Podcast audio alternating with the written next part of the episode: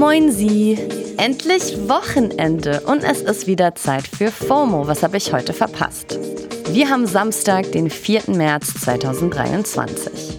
Mein Name ist Dana Salin und vielleicht habt ihr es mitbekommen, die Gaming-Welt ist gerade ein bisschen gespalten. Und Grund dafür ist das Spiel Atomic Heart. Das wird von vielen jetzt schon als einer der besten Ego-Shooter 2023 betitelt. Andere sehen darin aber unter anderem russische Propaganda. Und das geht sogar so weit, dass das ukrainische Digitalministerium das Spiel jetzt in der Ukraine verbieten will. Gaming ist überall, es hat diese Gesellschaft durchdrungen und deshalb hat es natürlich auch Relevanz für gesamtgesellschaftliche Fragen und Probleme. Das ist Michael Graf. Ihr kennt ihn vielleicht als Host vom GameStar Podcast. Heute ist außerdem dabei unser Lieblingsnerd Rockstar. Und die beiden helfen mir, die Frage zu beantworten, sollte man Atomic Heart noch spielen? Und wird die Gaming-Welt jetzt plötzlich politisch? This episode is brought to you by Shopify. Forget the frustration of picking commerce platforms when you switch your business to Shopify, the global commerce platform that supercharges your selling wherever you sell. With Shopify, you'll harness the same intuitive features, trusted apps, and powerful analytics used by the world's leading brands. Sign up today for your $1 per month trial period at shopify.com slash tech, all lowercase. That's shopify.com slash tech. Debatten um den Boykott von Games gibt es momentan irgendwie öfter. Das war ja gerade auch erst bei Hogwarts Legacy. Da ging es darum, ob man das Spiel supporten sollte, obwohl die Autorin von Harry Potter, J.K. Rowling, ja ziemlich offen transfeindlich ist. Und jetzt gibt es eben eine neue Kontroverse, nämlich um das Spiel Atomic Heart bzw. um die Firma Mundfish, die dahinter steckt. Das ist nämlich ursprünglich ein russisches Studio. Der YouTuber Harenko hat in einem Video mit dem Titel Please Don't Buy Atomic Heart erklärt, warum das Studio und das Spiel für ihn problematisch sind. I'm making this video to spread awareness, so even if 100 people see this, I'm satisfied. Even if one person cancels their pre-order because of this video, I'm satisfied. Harenko ist Ukrainer und er sagt, er wäre schon zufrieden, wenn nur eine Person das Spiel wegen seinem Video nicht kauft. Mittlerweile wurde sein Video über zwei Millionen Mal geschaut. Aber was genau ist denn jetzt das Problem mit Atomic Heart? Die Vorwürfe rund um das Spiel hat sich auch unser erster Experte genau angeschaut. Mein Name ist Michael Graf. Ich bin Head of Podcast bei Webedia Gaming und Main Host beim GameStar Podcast, einem Podcast über Videospiele. Hallo Michael. Bevor wir zu den Vorwürfen kommen, um was geht's denn eigentlich genau? Also kannst du mal das Setting vom Game beschreiben?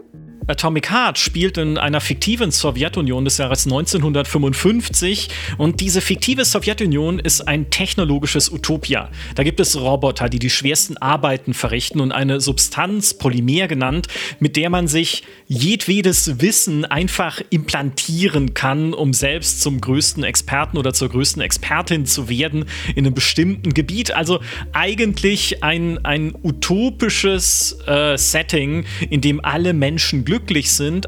Achtung, kleiner Spoiler-Alarm. Dabei bleibt es natürlich nicht aber dann geht in einer Forschungsanlage etwas schief. Die Roboter rebellieren dort gegen die Menschen, fangen an, Menschen umzubringen und man selbst spielt die Rolle eines sowjetischen Geheimagenten, der dorthin geschickt wird, beziehungsweise dort abstürzt äh, nach dem äh, Beginn des Spiels und äh, dann mit der Waffe in der Hand gegen diese Roboterrebellion kämpfen muss und herausfinden muss, was genau dahinter steckt. Also wer diese Roboter zur Rebellion angestiftet hat. Klingt ja erstmal einfach nach klassischem Ego-Shooter. Und trotz der Boykottaufrufe kommt das Spiel bisher relativ gut an. Auch bei einem der wohl bekanntesten Gamer Deutschlands. Hallo, liebe HörerInnen von FOMO. Mein Name ist Maxe, aka Rockstar, und ich war mal sowas wie nerdiger Rapper. Inzwischen bin ich aber sowas wie ein, keine Ahnung, Botschafter für Popkultur. Ich äh, bin Teil des Retro-Popkultur-Podcasts Radio Nukular.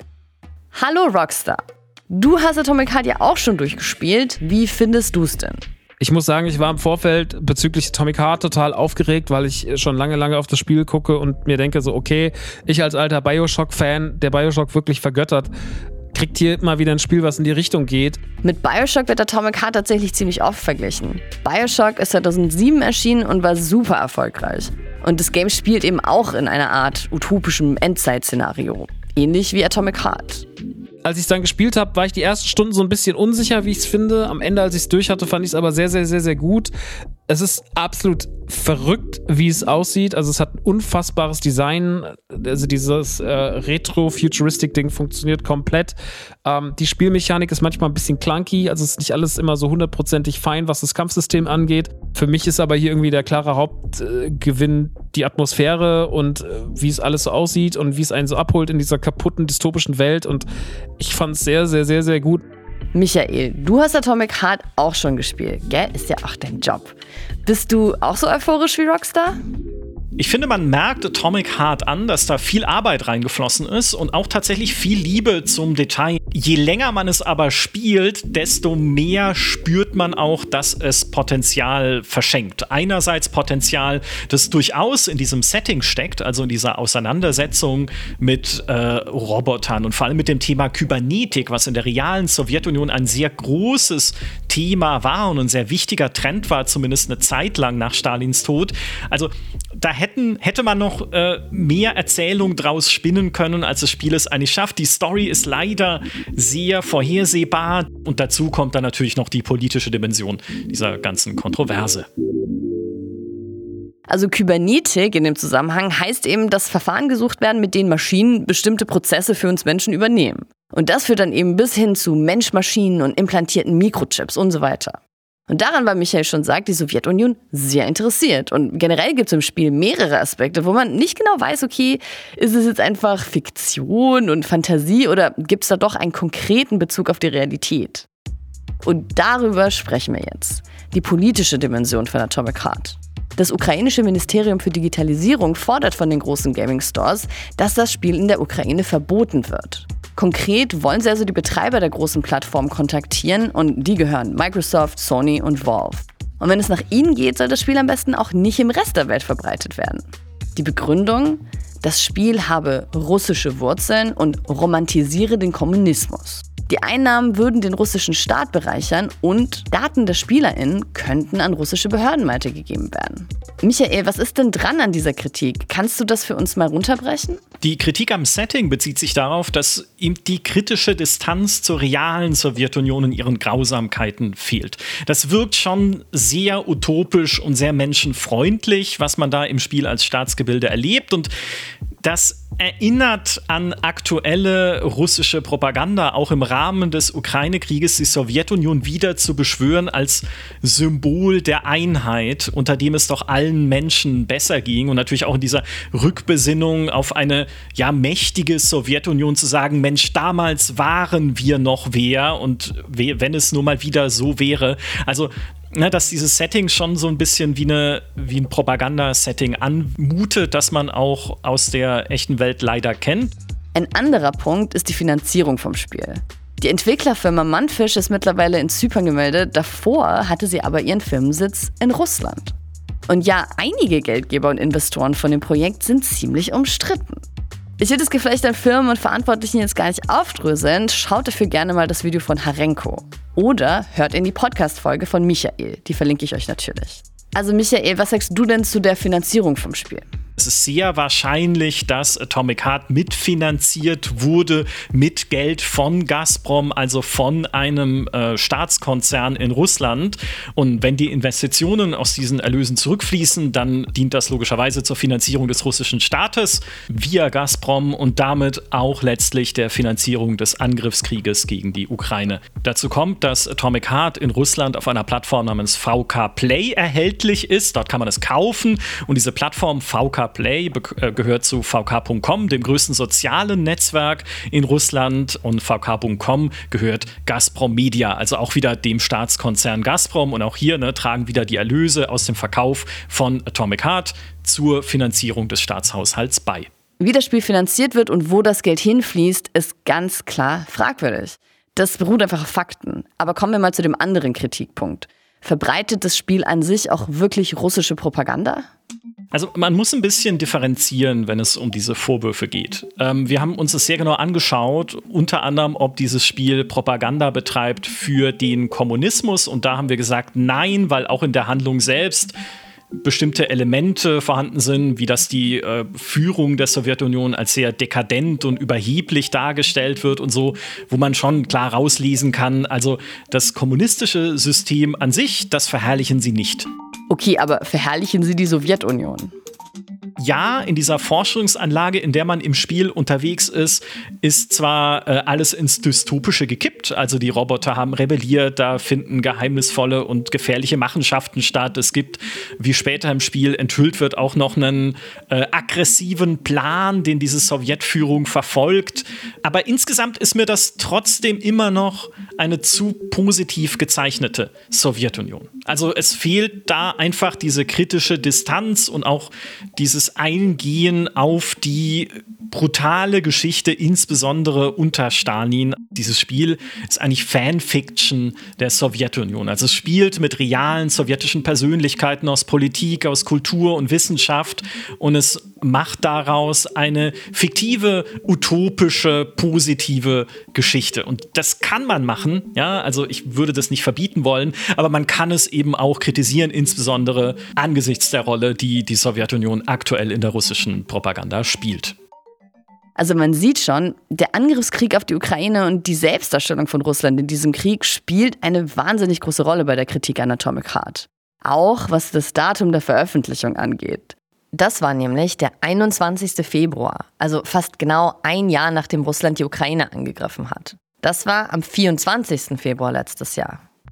Ob das jetzt Absicht war, kann man natürlich nicht wissen, aber es ist selbst im besten Fall einfach komplett tone-deaf. Und das gilt auch für ganz viele andere Kritikpunkte, die das Spiel gerade umgeben. Viele Dinge kann man pro-russisch oder anti-ukrainisch auslegen. Seitdem das Spiel draußen ist, werden in sozialen Medien zum Beispiel immer mehr Easter Eggs aufgedeckt. Also Easter Eggs sind kleine Details in Spielen, die normalerweise einfach funny oder Insider sind. Die Easter Eggs in Atomic Heart lustig zu finden, verlangt einem aber schon einiges ab. Es gibt zum Beispiel Berichte und Screenshots von einer Landkarte, auf der die Krim unabhängig ist. Anspielungen auf iranische Drohnen, die von Russland in der Ukraine eingesetzt werden. Und die offensichtlichste Anspielung, im Spiel gibt es zwei gesichtslose Roboter-Ballerinas. Das sind quasi so die Maskottchen vom Spiel. Die Roboter sind Zwillinge und werden schon super sexualisiert dargestellt. Und ihre Haare sehen einfach eins zu eins so aus wie die der ukrainischen Ex-Premierministerin Timoschenko. Hört sich jetzt erstmal weird an, aber Timoschenko trägt einfach immer einen sehr, sehr ikonischen, nach vorne geflochtenen Haarkranz. Und genauso einen tragen die sexy Roboter. Zuerst ist das der Twitter-Userin DKK aufgefallen. Sie schreibt außerdem, dass die Ballerinas basically Sexbots darstellen sollen. Und es kursieren wohl tatsächlich schon Videos von ekligen Fans, die zu den Roboter-Zwillingen masturbieren. Und wegen all diesen Punkten, also Finanzierung, Timing, anti-ukrainische Easter Eggs, Verherrlichung der Sowjetunion und so weiter, rufen DKK, Harenko und viele andere schon seit Wochen dazu auf, das Spiel zu boykottieren. Mit dem Hashtag Boycott Atomic Heart. Und ich finde es schon sehr interessant, dass diese Boykottaufrufe so kurz nach der ganzen Hogwarts Legacy-Sachen kommen. Sind diese Debatten in der Gaming-Welt denn jetzt neu oder gab es das immer? Rockstar, was meinst du? Also diese Debatten gab es schon immer, gerade auch die ganze Killerspieldebatte und die Anschläge dann von Windenden und so weiter und so fort. Aber da waren es ja meistens eher Debatten, die wurden geführt von Menschen, die das Medium nicht verstehen, mit Leuten, die diese Medien verstehen. Jetzt geht es gar nicht mehr so sehr ums Medium, sondern jetzt geht es ja eigentlich um die Autoren und die Personen dahinter. Und in den Videospielen ist es die letzten Jahre häufiger vorgekommen, davor wahrscheinlich nicht so. Vielleicht habe ich es auch so nicht mitbekommen. Aber in der Musik oder äh, bei Filmen, bei SchauspielerInnen, bei Autorinnen kennen wir das natürlich. Was glaubst du, warum ist das jetzt auch in der Gaming-Welt so? Sind die Spiele selbst politischer geworden? Videospiele sind inhaltlich nicht viel politischer geworden, würde ich mal sagen. Einfach unsere Zeiten sind politischer. Generell die Diskussionskultur ist politischer. Es können sich viel mehr Menschen zu Wort melden, die vorher nicht die Möglichkeit hatten. Es können sich viel mehr Minderheiten zu Wort melden und dadurch wird alles viel politischer und das wirkt sich dann halt auch auf Videospiele aus. Und wie wirkt sich das auf die Szene aus? Also wie werden diese Themen denn gerade innerhalb diskutiert? Ich glaube, die eine Art und Weise, wie man das innerhalb der Gaming-Gemeinschaft bespricht, die gibt es gar nicht. So Debatten wie Hogwarts Legacy oder Atomic Heart. Natürlich gibt es die journalistische Seite, die versucht irgendwie aufzuklären und das Ganze irgendwie einzuordnen. Auf der Seite der SpielerInnen ist es aber noch mal ein bisschen anders, denn diese natürlich oft auch emotional. Es geht hier um ihren Feelgood Space und dementsprechend werden diese Gespräche, Debatten viel emotionaler und viel, viel lauter geführt.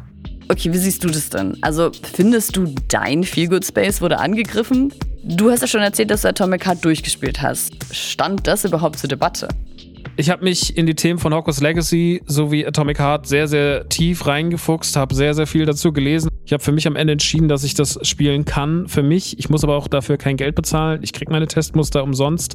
Habe jetzt weder für Hogwarts Legacy noch für Atomic Heart Geld bezahlt. Das heißt, diese moralische Frage stellt sich mir nicht. Das ist aber natürlich auch ein Privileg. Das heißt aber nicht, dass man sich mit dem Thema nicht ausführlich auseinandersetzen sollte. Und die gleiche Frage an Michael. Du hast Atomic Art ja auch gespielt. Wie gehst du persönlich damit um? Also sollte sich bewahrheiten, dass Mundfisch dieses Spiel tatsächlich bewusst als Propagandawerk entworfen hat, was ich Stand jetzt nicht glauben würde. Aber sollte sich das bewahrheiten, wäre das für mich garantiert ein Grund, Atomic Heart nicht mehr zu spielen. Und das müsste dann auch für die meisten Plattformen ein Grund sein, dieses Spiel aus ihrem Angebot zu streichen. Und zum Schluss noch die Frage, gehören solche Debatten jetzt einfach zum Gaming dazu? Games sind als Medium ein Teil und ein Spiegelbild unserer Gesellschaft. Früher waren, war Gaming vielleicht so eine Randbeschäftigung für nur einen ganz kleinen Teil unserer Gesellschaft. Jetzt ist es das nicht mehr. Gaming ist überall. Es hat diese Gesellschaft durchdrungen und deshalb hat es natürlich auch Relevanz für gesamtgesellschaftliche Fragen und Probleme. Das heißt nicht, dass plötzlich jedes Spiel politisch ist. Es ist ja auch nicht jedes Buch politisch und es ist auch nicht jeder Film politisch. Aber sie können es sein. Das heißt nicht, dass Spiele nicht trotzdem immer noch Zeitvertreib sein können und einfach nur Entspannung oder einfach nur ein bisschen Eskapismus vor dieser schrecklichen Welt, aber sie können eben auch mehr sein. Das hat man inzwischen erkannt und das ist eine gute Entwicklung finde ich. Ja, es macht nie Spaß, dann sich mit solchen Kontroversen beschäftigen zu müssen und Diskussionen führen zu müssen, aber das ist die Welt, in der wir leben und Spiele sind ein Abbild davon. Danke, Michael. Also, um nochmal zusammenzufassen. Wenn es um die Frage geht, ob man Atomic Heart oder auch Spiele wie Hogwarts Legacy guten Gewissens spielen kann, dann geht es oft nicht konkret um die Spiele, sondern darum, wen wir am Ende damit unterstützen, wenn wir das Spiel kaufen. Und was für Ansichten oder Ziele diese Personen oder Firmen haben. Und ob man dann ein schlechtes Gewissen dabei hat oder nicht, das hängt dann eben auch mit der eigenen persönlichen Meinung zusammen. Oder damit, ob man überhaupt eine Meinung dazu hat. Am Ende müssen es alle schon selbst für sich entscheiden. Es kann aber nie schaden, sich zu informieren und auch darüber zu sprechen. Und wer einfach nur zocken will, aber dann irgendwie auch nicht aus Versehen Kriege mitfinanzieren will, für die hat Rockstar jetzt noch ein paar ganz unverfängliche Game-Tipps. Ein Spiel, was ich gerade wirklich suchte, ist Metroid Prime Remastered. Das ist die Neuauflage eines Klassikers. Den kennt vielleicht die ein oder andere von dem GameCube. Das hat jetzt 20 äh, Jahre später ein Remaster bekommen mit neuer Optik und verbesserter Steuerung. Und das kriegt gerade überall Höchstwertungen, weil das Ding halt einfach ein legendärer Klassiker ist, den man jetzt sich schon lange in neuer Optik herbeigesehnt hat. Und ein Geheimtipp, den ich euch sehr ans Herz legen kann, ist Hi-Fi Rush, das neue Spiel vom Resident Evil-Schöpfer Shinji Mikami. Aber das hat überhaupt nichts mit Horror zu tun, sondern es ist so ein ganz aufgedrehtes Prügelspiel à la Devil May Cry, was aber in so einem Cell-Shading-Look kommt. Das bedeutet, das sieht alles so comichaft aus und also es sieht einfach aus wie ein lebendig gewordener Comicband und ihr haut im Musikrhythmus, also wirklich im Rhythmus von Musik mit so Gitarrenteilen auf Gegner ein und das ist alles ziemlich überdreht, alles ziemlich comichaft, alles ziemlich cool. Danke, Rockstar. Na dann, ab an die Controller. Das war's nämlich für heute mit FOMO und auch von mir erstmal. Am Montag geht's hier weiter mit meiner Kollegin Jasmin Polat. Habt ihr auch noch Gaming-Tipps, die ihr mit den anderen FOMO-HörerInnen teilen wollt?